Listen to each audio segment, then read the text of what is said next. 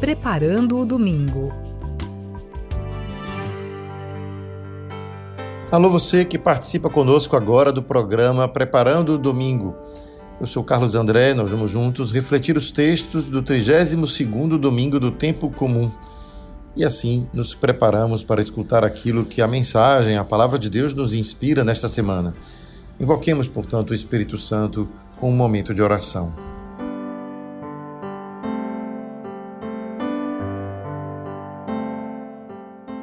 Venha Espírito do Pai e do Filho, venha Espírito de amor, venha Espírito de infância, de paz, de confiança e de alegria. Vem alegria secreta que brilhas através das lágrimas do mundo. Vem Espírito Santo, vida mais forte que nossas mortes. Vem Pai dos pobres e advogado dos oprimidos. Vem luz da eterna verdade e de amor derramado em nossos corações. Permanece em nós, Santo Espírito de Deus.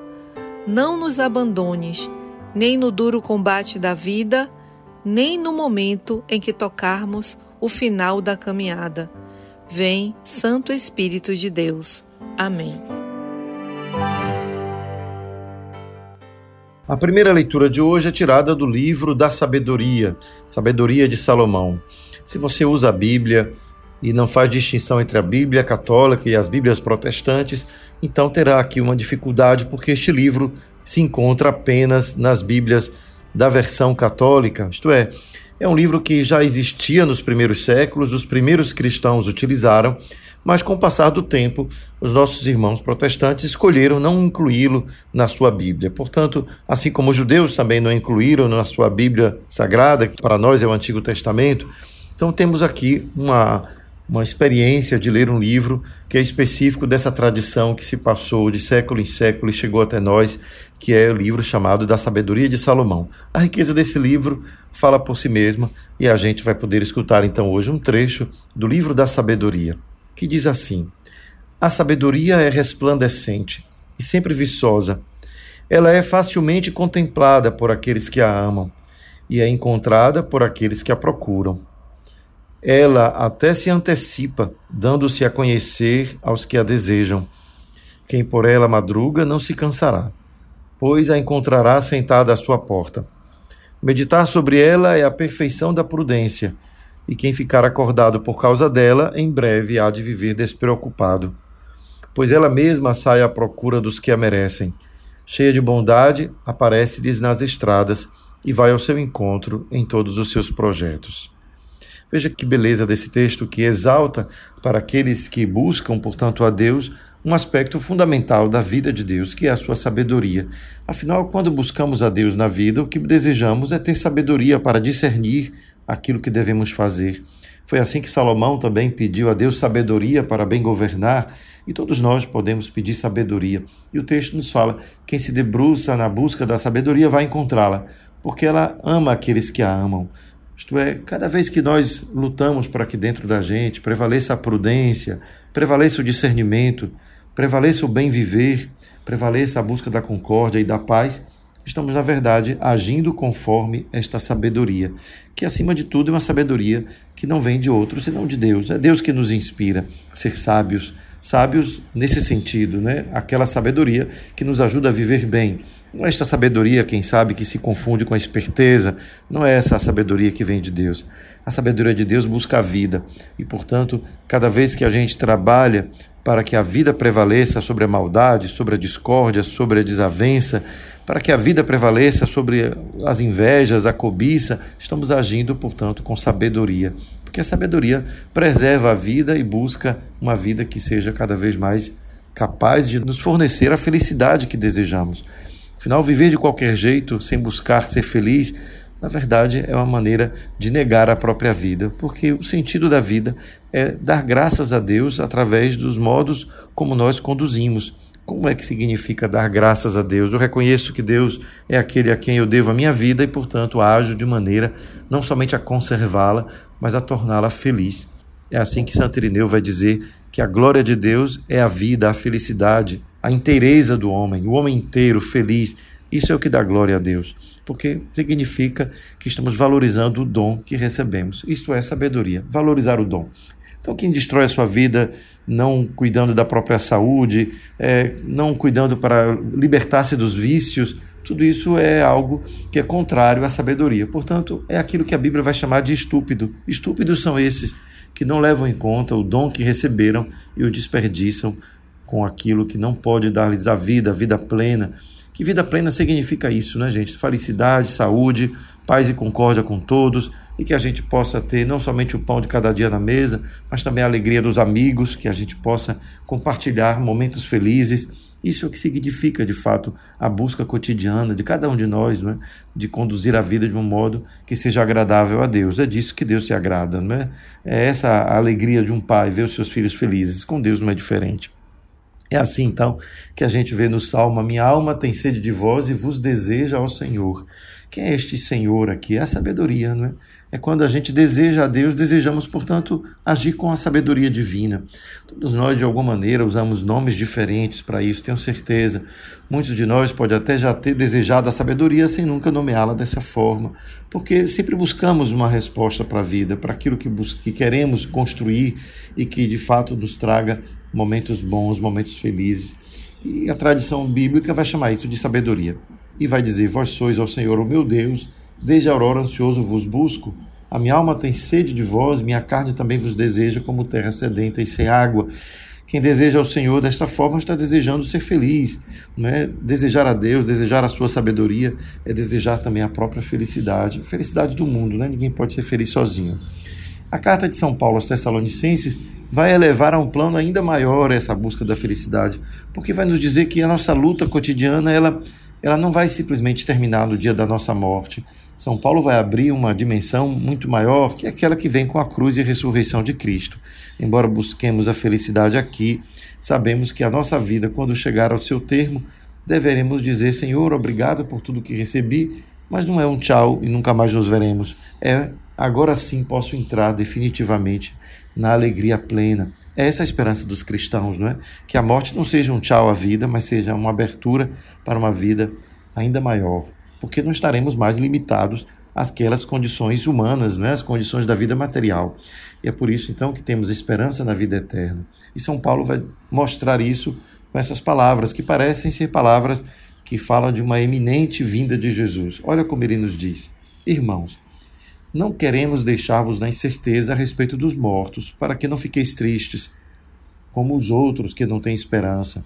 Se Jesus morreu e ressuscitou, e esta é nossa fé, de modo semelhante, Deus trará de volta com Cristo os que através dele entraram no sono da morte. Isto vos declaramos, segundo a palavra do Senhor. Nós que formos deixados com vida para a vinda do Senhor, não levaremos vantagem em relação aos que morreram Pois o Senhor mesmo, quando for dado a ordem, a voz do arcanjo e ao som da trombeta, descerá do céu. E os que morreram em Cristo ressuscitarão primeiro.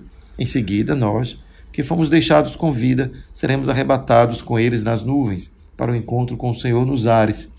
E assim estaremos sempre com o Senhor. Exortai-vos, pois, uns aos outros. Veja como São Paulo aqui tinha uma preocupação de imaginar que Cristo estaria voltando enquanto ele ainda estivesse vivo, enquanto a comunidade cristã ainda estaria ali, a iminente volta de Jesus estava tão perto que eles acreditavam que eles nem iam morrer antes de Jesus voltar. E começaram a se preocupar com aqueles que já tinham morrido. Será que os que já tinham morrido vão perder a chance de ver Jesus? Teriam desaparecido completamente? Olha como aqui a esperança cristã se funda nessa ideia. Quem morre não desaparece totalmente, definitivamente, mas quem morre aguarda o momento em que Cristo, ao ressuscitar, ao voltar, trará consigo, resgatará consigo a todos.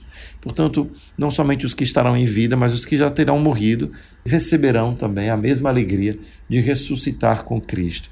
É assim que São Paulo disse: se nós cremos que Cristo ressuscitou, podemos acreditar, ter esperança que também nós um dia ressuscitaremos. Isto é, a vida, embora tenha um termo, ela terá uma continuidade na ressurreição. Essa é a esperança cristã que nos faz entender que é preciso viver bem agora, viver bem aqui, porque afinal aquilo que o Senhor nos reserva para o futuro não deve ser diferente, não deve ser algo completamente novo, no sentido de que pequenas centelhas de felicidade o Senhor já nos concede quando na esperança conduzimos a nossa vida com sabedoria.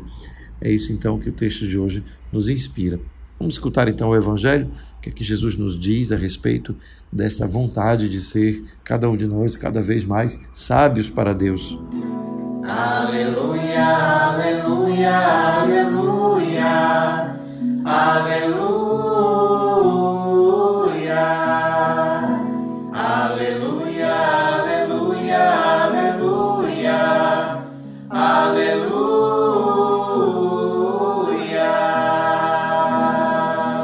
Proclamação do Evangelho de Jesus Cristo segundo Mateus.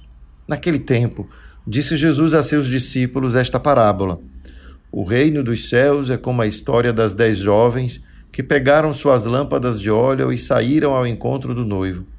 Cinco delas eram imprevidentes e as outras cinco eram previdentes. As imprevidentes pegaram as suas lâmpadas, mas não levaram óleo consigo. As previdentes, porém, levaram vasilhas com óleo junto com as lâmpadas. O noivo estava demorando e todas elas acabaram cochilando e dormindo. No meio da noite ouviu-se um grito: O noivo está chegando, ide ao seu encontro. Então as dez jovens se levantaram e prepararam as lâmpadas. As imprevidentes disseram às previdentes: Dai-nos um pouco de óleo, porque nossas lâmpadas estão se apagando. As previdentes responderam: De nenhum modo, porque o óleo pode ser insuficiente para nós e para vós. É melhor ir descomprar dos vendedores. Enquanto elas foram comprar óleo, o noivo chegou, e as que estavam preparadas entraram com ele para a festa de casamento. E a porta se fechou. Por fim, chegaram também as outras jovens e disseram: Senhor, Senhor, abre-nos a porta. Ele, porém, respondeu: Em verdade eu vos digo, não vos conheço. Portanto, Ficai vigiando, pois não sabeis qual será o dia nem a hora. A parábola que escutamos, também conhecida como parábola das dez virgens, é uma parábola que encontramos apenas no Evangelho de Mateus, o que faz a gente bem entender que a comunidade de Mateus ilustrou aquela expectativa que os cristãos tinham de que Jesus estaria para voltar, mas que era preciso manter-se, portanto, cuidadoso com o estilo de vida que vivemos, porque Jesus poderia vir a qualquer momento. Portanto, o sono daquelas mulheres poderia ser comparado com aqueles que, digamos que, eh, distraídos com os atrativos do mundo, esquecem-se, portanto, de viver segundo a palavra, segundo o Evangelho. E é claro que, diante de uma parábola cheia de simbologias, é muito comum nós encontrarmos interpretações que vão tentar encontrar uma, um significado para cada elemento, transformando a parábola naquilo que nós chamamos de alegoria. Então, a alegoria é um jeito de contar as coisas onde cada elemento se identifica com um personagem ou com alguma realidade cotidiana ou atual para aqueles que escutam. Então, mas não é necessário que a gente faça uma leitura assim tão minuciosa, afinal, ela vai se prestar a tantas interpretações que poderemos até sair confundidos. O mais importante é compreender qual é o sentido geral desta parábola. E aí vemos claramente que tem aquelas que se prepararam para a chegada do noivo e as que não se prepararam. A preparação para a chegada do noivo é ali simbolizada com as lâmpadas e o óleo que deve alimentá-las. E aí a gente pode sim, de repente, compreender o quanto a vida cristã ela se alimenta daquilo que é a prática, a prática da vida cotidiana. Portanto, quem é prudente é aquele que não apenas sabe aquilo que deve ter para se apresentar diante de Deus, assim como também as outras sabiam que deviam ter a lâmpada e o óleo, mas não se prepararam. Portanto, não basta saber aquilo que é preciso para agradar a Deus, é preciso praticá-lo, é preciso viver no dia a dia conforme aquilo que se sabe ser necessário para ser um bom cristão. Portanto, todas as virgens esperavam por Jesus, esperavam pelo noivo, todas as virgens estavam ali ah, na expectativa deles, todas estavam também dormindo, assim como todos nós vivemos neste mundo com todas as suas tribulações, com as suas atribuições que nos distraem, os bens materiais, tudo aquilo que é a nossa busca cotidiana de felicidade. E, portanto, não é isso que nos distingue dos demais. O que nos distingue dos demais, ou melhor, o que distingue o bom cristão dos demais é aquele que vive conforme o Evangelho. Portanto, conserva a sua lâmpada e o seu óleo no seu dia a dia. Pratica e vive o Evangelho sabendo que em qualquer momento, quando Cristo chegar, estará pronto para recebê-lo. É nesse sentido, portanto, que a parábola deve ser compreendida, que afinal ela se localiza no Evangelho de Mateus, justamente em um conjunto de textos em que Jesus vai falar sobre os últimos tempos, o que vai acontecer quando quando ele voltar, quando o Messias vier, quando tudo tiver que tiver que ser de novo recapitulado em Cristo, vai dizer São Paulo, isto é, quando o mundo receberá de Deus o seu juízo definitivo, quando a maldade, o mal, a perversidade será destruída, quando o bem e a verdade vai prevalecer, aquilo que nós chamamos de reino de Deus. E, portanto, o reino de Deus aqui é como uma festa de casamento. Olha que beleza. A gente muitas vezes confunde né? o céu como um lugar triste, chato. Mas imaginemos uma festa de casamento. É assim que Cristo ensina aos discípulos o que vai ser o céu. O céu é uma festa de casamento que não termina mais. Para quem gosta de festa de casamento, essa é uma boa dica de imaginar como vai ser o seu céu. Né? Uma festa em que a gente pode continuamente, estando ali com Jesus, ele que é o noivo, todos nós seremos noivos, né? Todos nós participaremos desse matrimônio, porque o matrimônio é com a humanidade inteira. É assim, então, que o Evangelho de Mateus quer construir na comunidade cristã esse empenho para não desanimar, embora pareça demorar-se as promessas que Jesus fez, que um dia todos nós nos encontraríamos definitivamente com Deus. O que importa é que cada um de nós, como cristão, reconheça que viver bem, viver feliz, não é viver de qualquer jeito, mas é viver conforme aquilo que o Evangelho nos ensina descobrindo que a felicidade cotidiana ela pode sim nos preparar, porque nos prepara de fato para o dia em que nos encontraremos com Deus e ali sim esse banquete não terá fim, essa felicidade será eterna. Essa é a esperança cristã, que na ressurreição de Cristo todos nós um dia nos encontraremos. Mas para isso, mantenhamos nossas lâmpadas preparadas, que são as nossas boas ações.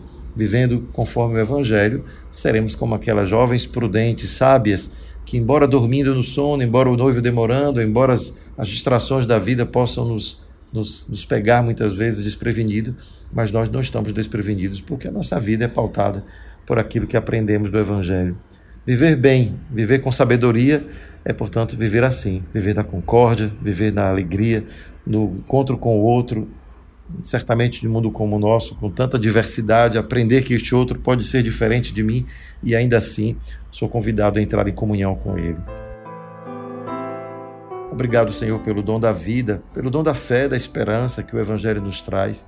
Obrigado porque sabemos que, embora tantas vezes a nossa felicidade seja limitada neste mundo, sabemos que ela não é vã, a nossa esperança não é vã de um dia nos encontrarmos definitivamente contigo.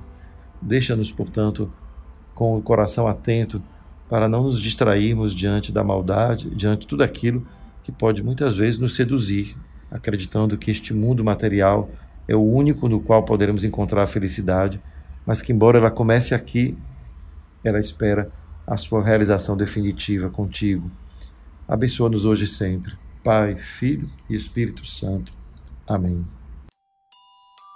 Fica a dica! O nosso mundo vive muito ansioso, temos ansiedade de ser feliz agora, a todo momento, e tudo isso faz a gente se esquecer do quanto é importante conservar momentos de paz. Resolva encontrar na sua semana algo que te faça se conectar com esse sentido mais profundo da tua vida. É como acender a sua lâmpada. Um tempo de meditação, um tempo de escuta de si, para colocar a sabedoria, a sabedoria do bem viver em primeiro lugar diante de todas as demandas que a vida nos oferece, ou melhor, nos pede todos os dias. Fica a dica. Preparando o domingo.